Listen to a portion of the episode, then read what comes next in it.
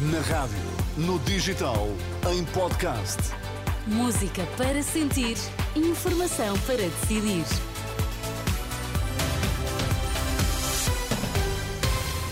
Notícias para ouvir agora na Renascença. Vamos saber quais os títulos em destaque a esta hora. Boa noite. Ventura diz que Passos Coelho apareceu na campanha PSD para dar uma lição a Montenegro.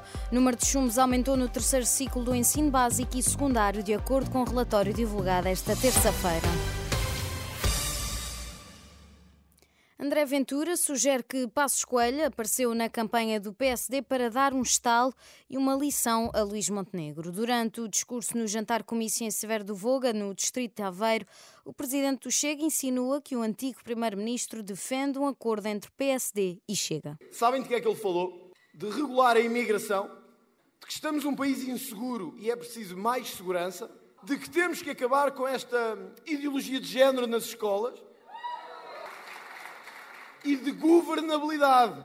Eu pergunto: Pedro Passos Coelho terá ido apoiar Luís Montenegro ou dar um estalo na cara e uma lição a Luís Montenegro? Só pode ter sido isso. E vai mais longe ainda, André Ventura deixa a porta aberta para que Pedro Passos Coelho entre para o Chega. Com muitas discordâncias que tenho com Pedro Passos Coelho, tenho que dizer que ele hoje deu, fez um bom serviço à democracia. Porque saiu do conforto da sua casa para dizer aos laranjinhas que ser cópias do Partido Socialista não dá, que querer ser o PS2 não funciona e que o país precisa mesmo de uma ruptura. Por isso eu, e sublinho, com todas as diferenças, eu desconfio cá para mim de que até ao fim desta campanha, ou até ao fim deste ano, ou na pior das hipóteses, até ao fim da legislatura, eu acho que Pedro Passos Coelho ainda se muda para o Chega para se juntar a este partido e a este movimento. São declarações de André Ventura esta noite em Severo de Voga, no distrito de Aveiro. Esta terça-feira, a caravana do Chega segue para o distrito de Braga. Ainda aos efeitos da pandemia por Covid, o número de chumbos aumentou no terceiro ciclo do ensino básico e também no ensino secundário.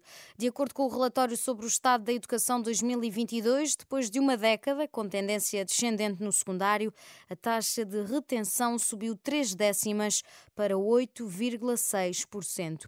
Já no terceiro ciclo subiu pelo segundo ano consecutivo, em 2022 fixou-se em 4,5% quando no ano letivo 2019-2020 foi de 3%.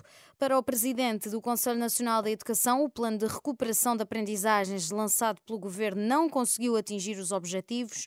Domingos Fernandes sublinha que a subida da taxa de retenção é residual, mas admite que ainda é uma consequência da pandemia. Ter havido aí efeitos da pandemia, não é? Portanto, os, os alunos que estamos agora a falar, sobretudo os do terceiro ciclo, provavelmente eh, tiveram uma diversidade de situações ao longo do país numa certa, num certo afastamento da escola durante os, o período da pandemia. Fizeram-se os tais planos de recuperação das aprendizagens, quer dizer então, nesse caso, que não foi suficiente? Bom, eu acho que uh, o plano de recuperação das aprendizagens, uh, do meu ponto de vista, que foi, enfim, foi uma resposta que o governo procurou dar com um conjunto de medidas, uh, talvez tenha pecado por um número excessivo de medidas e talvez eh, tenha pecado por não, não haver uma maior focagem nas aprendizagens que era necessário eh, recuperar Domingos Fernandes, presidente do Conselho Nacional de Educação.